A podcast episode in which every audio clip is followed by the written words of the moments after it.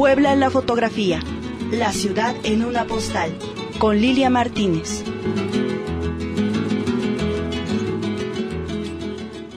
Muy buenas tardes, queridos radioescuchas. Sintonizan Radio WAP, la Universidad en la Radio. Soy Lilia Martínez y estamos transmitiendo el programa Puebla en la fotografía, la ciudad en una postal. Este es nuestro programa número 91. Nos localizan en Facebook, en SoundCloud y en iTunes, desde donde pueden descargar nuestros programas gratis. Tenemos como invitados el día de hoy a dos queridos amigos. Estamos de lujo y de celebraciones y de festejos. Ramiro Martínez y Silvia Rodríguez. Bienvenidos. Muchas gracias, gracias por la invitación, Lilia. Con mucho gusto. Ustedes saben que el Museo Amparo siempre ha sido y será mi casa, eh, la de mis hijos, nietos, bisnietos, o sea, todo lo que ha generado el museo.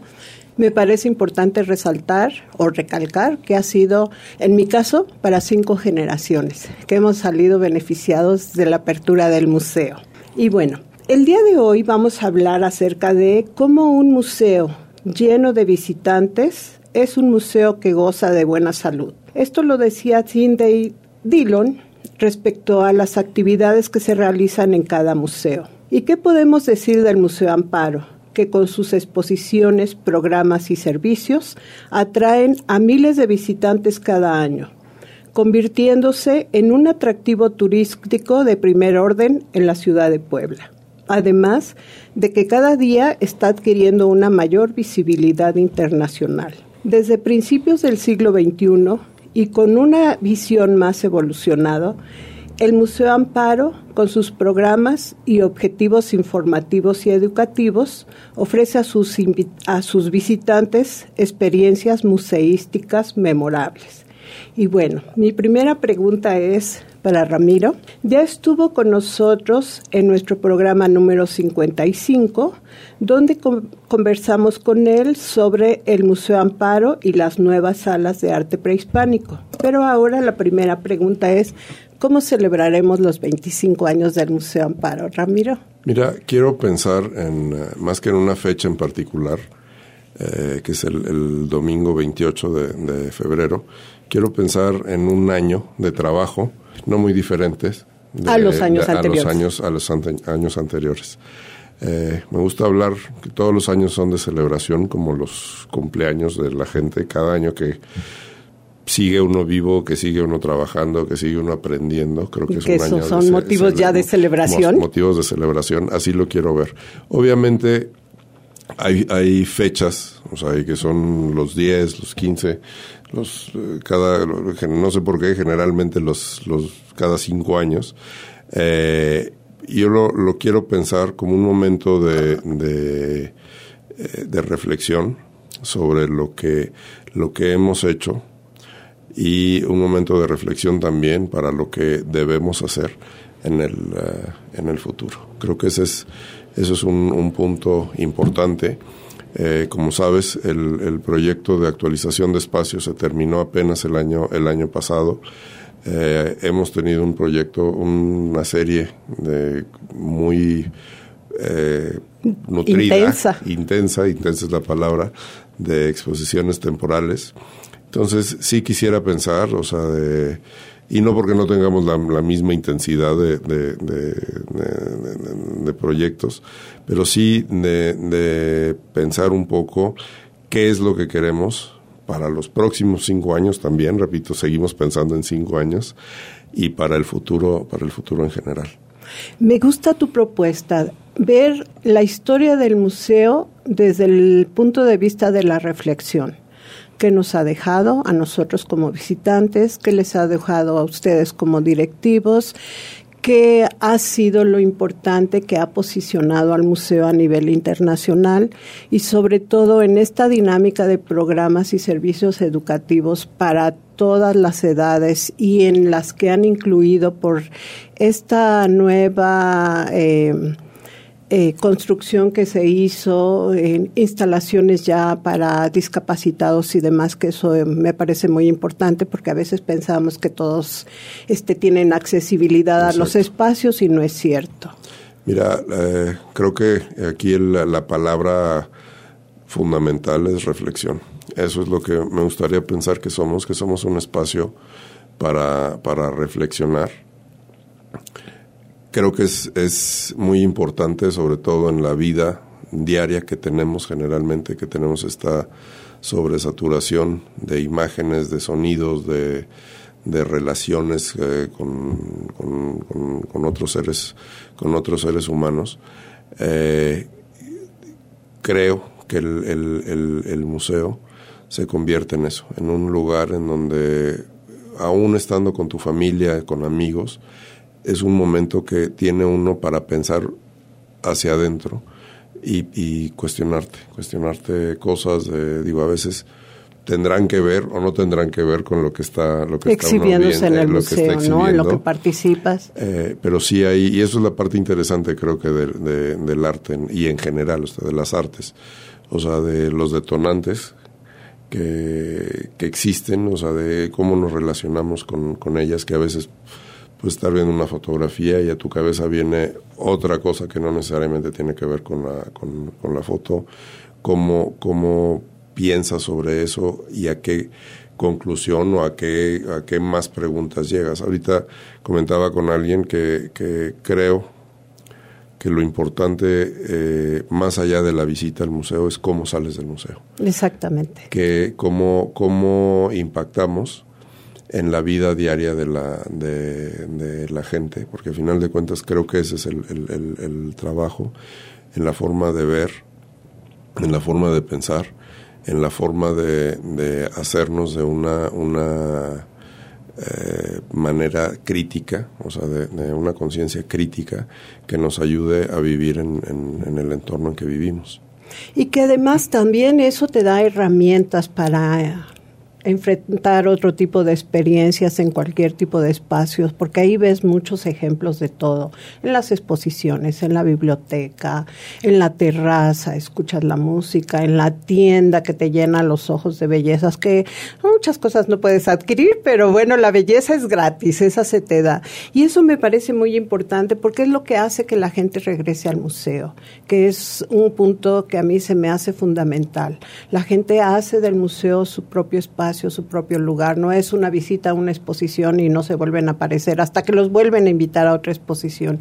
Y esa vida que le ha dado eh, el agente responsable del museo, pues eso hace que la gente regrese. Y bueno, querida Silvia, tus actividades que son intensas y muchas y sin horario, aquí no es que entro de 8 y salgo a, la, entro a las 8 salgo a las 5, sino puede ser entre semana, fines eh, de semana, días feriados y demás, que creo que eso le ha dado oportunidad a muchísimas personas también de acercarse al museo. ¿Cómo llamarías tu función en el museo? Querida Lilia, pues mira, en el marco de esta celebración nosotros hemos venido trabajando ya desde hace varios años, tú, tú lo sabes, en el museo con un programa de servicios educativos muy intenso que va dirigido desde los pequeños, ¿no? Con esta idea de formación, de que ellos observen, describan, puedan vincular y a lo que ya saben y como tú bien comentabas, que tengan una experiencia significativa que los motive a regresar que los motiva a invitar a sus papás, porque muchas veces son los niños los que vienen al museo, a veces en la visita escolar, a veces a una de las actividades como pueden ser los viernes de aventura o los talleres de abril o el curso de verano, pero nos ha tocado en muchas ocasiones que son los niños los que invitan a los papás a después recorrer las salas, recorrer una exposición y compartir con ellos la experiencia que ellos ya vivieron. Entonces, ¿cómo llamar a nuestro trabajo eh, de... Eh, nosotros decimos que somos mediadores. Exactamente. Porque lo que hacemos es motivar experiencias, ser eh, solamente un mediador entre la obra, entre la actividad que están desarrollando y los pequeños, con preguntas sencillas, con una metodología basada en el constructivismo que implica esto, ¿no? Eh, apoyarlos para que observen, apoyarlos para que podamos describir juntos alguna obra, alguna pieza, alguna técnica y también motivarlos para que justamente esto que ellos están viviendo, que están observando, lo puedan vincular a su vida diaria, a lo que ellos cotidianamente viven en su casa, en la escuela, en la ciudad y motivarlos a visitar otros espacios con estas herramientas que ellos ya tienen. Y la verdad es que sí, ha sido un trabajo de muchos años, ha sido un programa no solo para los niños, pero especialmente para ellos, donde también hemos ofrecido talleres de arte popular que han sido maravillosos, como el taller de telar de cintura que estamos impartiendo ahora, como los talleres de platería, de talavera, ¿no? Para hacer vasijas ecológicas. Y creo que aquí hay una clave, Lilia, y ha sido la calidad de las actividades. Em, hemos buscado siempre que quienes impartan estas actividades sean los especialistas y, me refiero no solo a los talleres, sino también a todas las actividades académicas que, que se imparten en el museo, buscando siempre la participación del especialista. Entonces, eh, nos sentimos muy orgullosos de poder eh, tener y contar con el apoyo y la participación de historiadores del arte, del Instituto de Investigaciones Estéticas, de ELINA, de diferentes instituciones, pero finalmente es el especialista del tema el que se dedica justamente a investigar sobre una pieza en particular o sobre un tema en particular. Y bueno, creo que esa ha sido una de las grandes satisfacciones tener eh, y contar con el, apoyo de, de, estos investigadores, de estos académicos, de estos artesanos que nos apoyan en las actividades para finalmente tener una formación y una experiencia significativa, como, como tú lo mencionabas, ¿no? Pero siempre siendo mediadores. O sea, nosotros no somos quienes quienes impartimos las conferencias, lo hablo a título personal y de mi equipo, sino somos quienes provocamos estas experiencias. Y bueno, eh, contamos con el apoyo de, de, la dirección, de la dirección general y es un equipo muy comprometido, Lilia, muy comprometido. Se nota, porque si no nos sacas adelante el proyecto de tal envergadura. Y bueno, Silvia, dijiste algo importante en el cual va mi pregunta para Ramiro. Esa vinculación que ustedes han tenido con instituciones, con embajadas, con artistas, con espacios, ¿cómo se ha logrado? ¿Cómo se ha construido, Ramiro? Mira, creo que la palabra aquí es trabajando o sea, trabajando en particular con instituciones, con personas.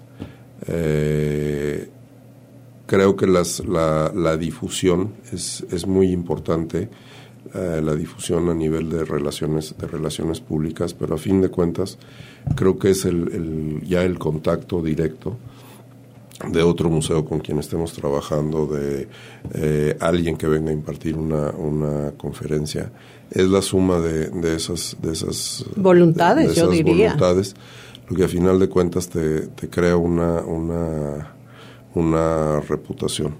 Te digo lo de, por ejemplo, eh, hemos establecido contactos, o sea, relaciones importantes, ya no contactos, con, con Bana Fundación, con Fomento Cultural Banamex, eh, ahora con el Reina Sofía, que fue el generador del proyecto de Matías Geritz.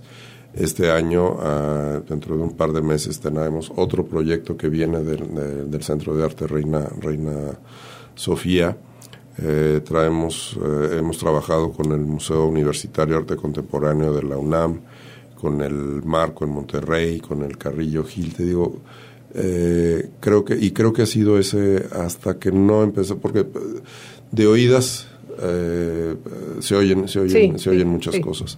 Hasta que ya tenemos la, la relación directa, que ya trabajamos con, con, las personas, es cuando, cuando ya generamos ya una relación que, que quiero pensar.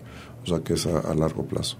Y sobre todo porque, bueno, las personas quieren regresar siempre. Quieren eh, repetir esas experiencias que tuvieron, llamemos curadores, este, críticos de arte, artistas que exponen, artesanos que vienen a trabajar y demás. Y eso también me parece muy importante, que ha habido una vinculación del museo con la comunidad a nivel estatal y nacional y que hace que nosotros podamos eh, tener eh, esa diversidad y esa riqueza de programación que puedes ir a ver cine, que puedes ir a escuchar una exposición, que puedes tomar un taller, un curso, puedes llevar a tus niños, puedes hacer mil cosas.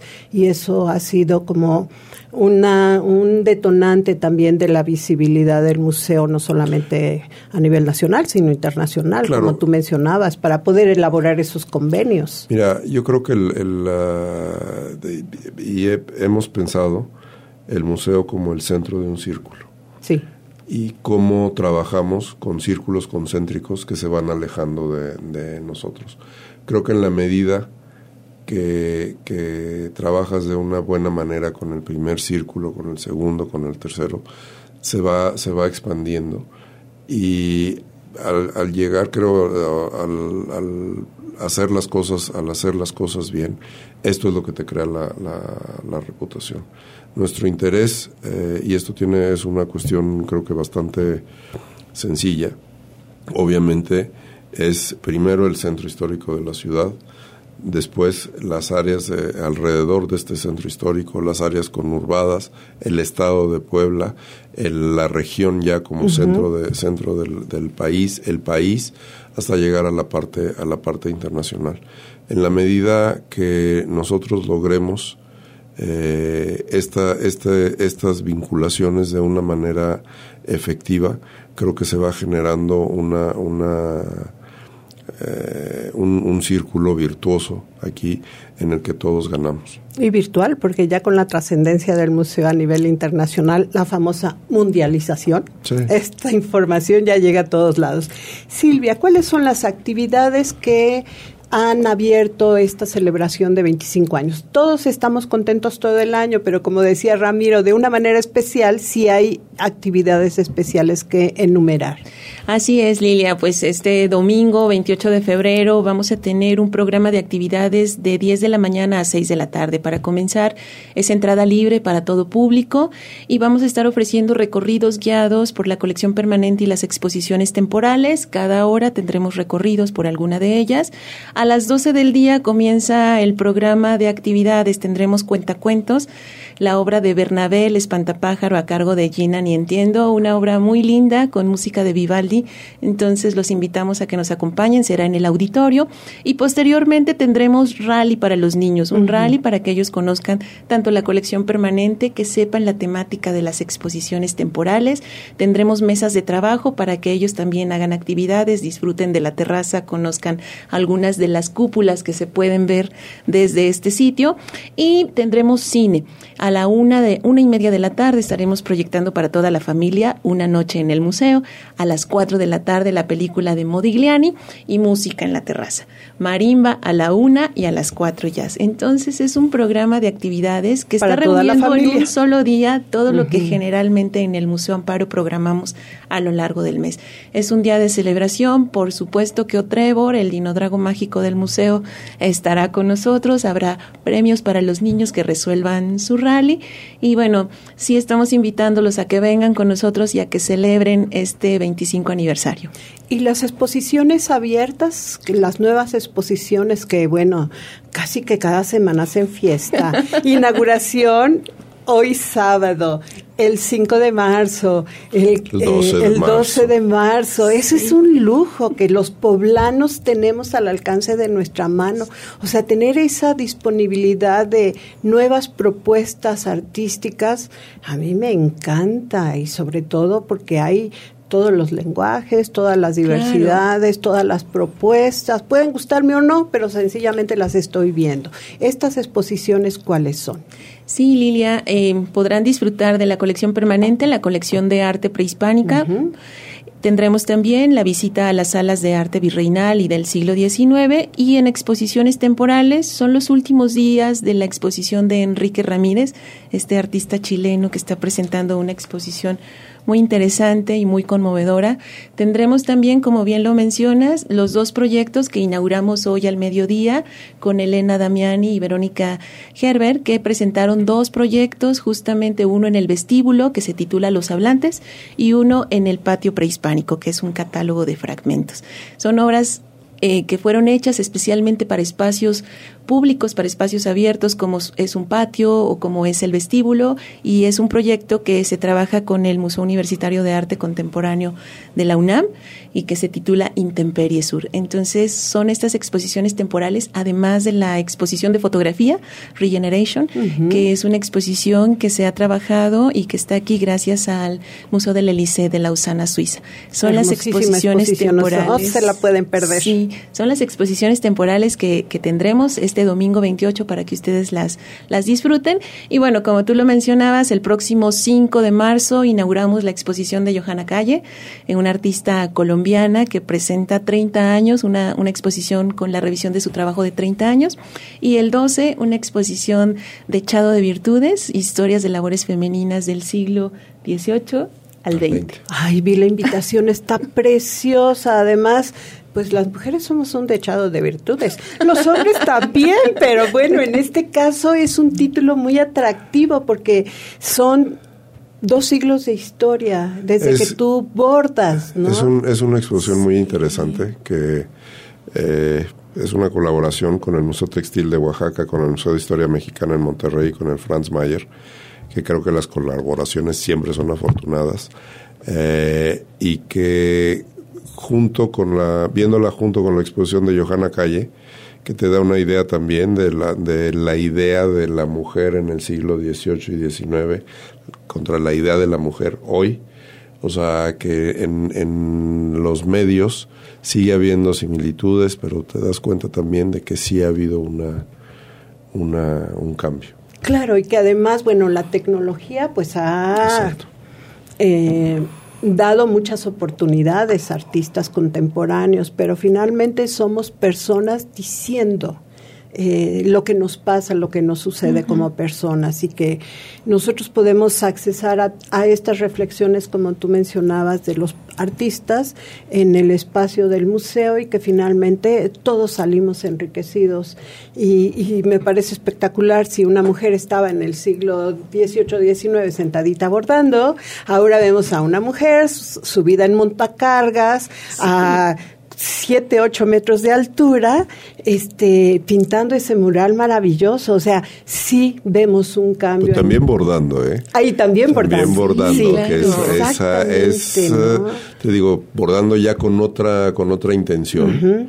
Eh, que esa es la parte interesante. O sea que hay, hay medios que, que continúan, pero el, concepto ya es, es, es, un concepto diferente. Y sobre todo esa aportación que hacen los artistas a, al uso de las nuevas tecnologías. O sea, puedo seguir sentadita abordando en la tarde, escuchando mi radio, pero también puedo subirme a un andamio de tal cantidad de metros y estar comunicando esa experiencia, ¿no? Y bueno, estas exposiciones a lo largo del año, ¿qué, qué tanto va a haber como, como, como lenguajes, como técnicas, como maneras de comunicar? Mira, como sabes, tenemos un interés eh, particular por la fotografía. Seguimos con, con otros proyectos de, fotografía. Eh, estaremos presentando y este sí es... Eh, de alguna manera especial porque con este proyecto abrimos una línea de, exposiciones en el museo que tienen que ver con el diseño. Es una exposición eh, de diseño en Latinoamérica organizada por el, Museo de Artes y Diseño de, Nueva York. Eh, creo que hay, hay, como hay un público para la arquitectura, también hay un público para, para, para el diseño eh, una exposición de, un artista eh, con video. Entonces seguimos con, con, diferentes medios. Y bueno, sí estás mencionando algo muy interesante. El diseño ha ganado campo en muchos museos, porque ahora ya no es solamente que encargues un diseño para comunicar. El diseño por sí solo se ha vuelto un lenguaje para, para expresión de los artistas. No solo de los artistas, eh, y aquí la parte que creo es más, es, es muy interesante, es el diseño como una forma de eh, cambiar a la sociedad. Claro. Eso, esa creo que es la, es la parte más, más, más interesante. Entonces, como comentabas, esta vinculación con artesanos, con diseñadores, o sea, la consideramos muy importante como una forma de, cambiar realidades. Y, y sobre todo, bueno, el diseño viene en todos los momentos de nuestra vida, solamente que no está identificado como tal con esa palabra, ¿no? Pero si te pones a ver la ropa que tienes, los muebles, todo en tu casa, lo que vistes, lo que lo que portas, todo tiene parte de un diseño, solamente que lo hemos ignorado. Y bueno, pues se nos está terminando el tiempo. Me queda preguntarle a cada uno de ustedes, empezando por Silvia. Querida Silvia, ¿qué amas de esta ciudad de Puebla? Bueno, yo amo la ciudad en general y por supuesto el trabajo que desarrollamos en el Museo Amparo, ¿no? Eh, parte fundamental de mi vida. Trabajo con mucho entusiasmo por este proyecto. Se ve, se ve. Gracias. Pero también amo la ciudad, la catedral, la capilla del Rosario. La presumo con muchísimo gusto, no solo con la gente que viene de fuera, sino también con mis hijos, con mi esposo, con mi familia. Digo, la vivimos y la disfrutamos muchísimo. Estamos, bueno, yo no soy poblana, pero estoy muy orgullosa. Eres poblana desde el momento que tu estoy vida se muy orgullosa de estar aquí en Puebla. la ciudad de Puebla. Gracias. Ramiro. Lo considero un super proyecto con mucho, mucho futuro, con muchas cosas que, que hacer, o sea, y continuar sobre las que continuar trabajando. Y también creo que el, el, uh, el, centro, para mí el centro histórico, yo vengo de una ciudad, como sabes, de Monterrey, Monterrey.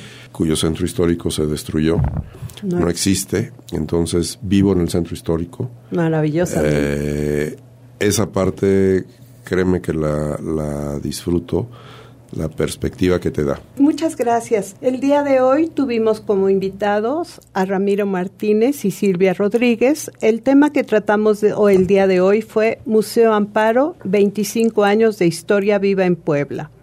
Solo nos queda agradecerles a ellos su presencia, a Jesús Aguilar en los controles y a ustedes, queridos radioescuchas, mil gracias por estar con nosotros. Les invitamos a que nos escuchen en nuestro próximo programa de Puebla en la fotografía, la ciudad en una postal. Lilia Martínez y Radio Boab se despiden de ustedes deseándoles un buen fin de semana. Gracias. Esto fue Puebla en la fotografía, la ciudad en una postal.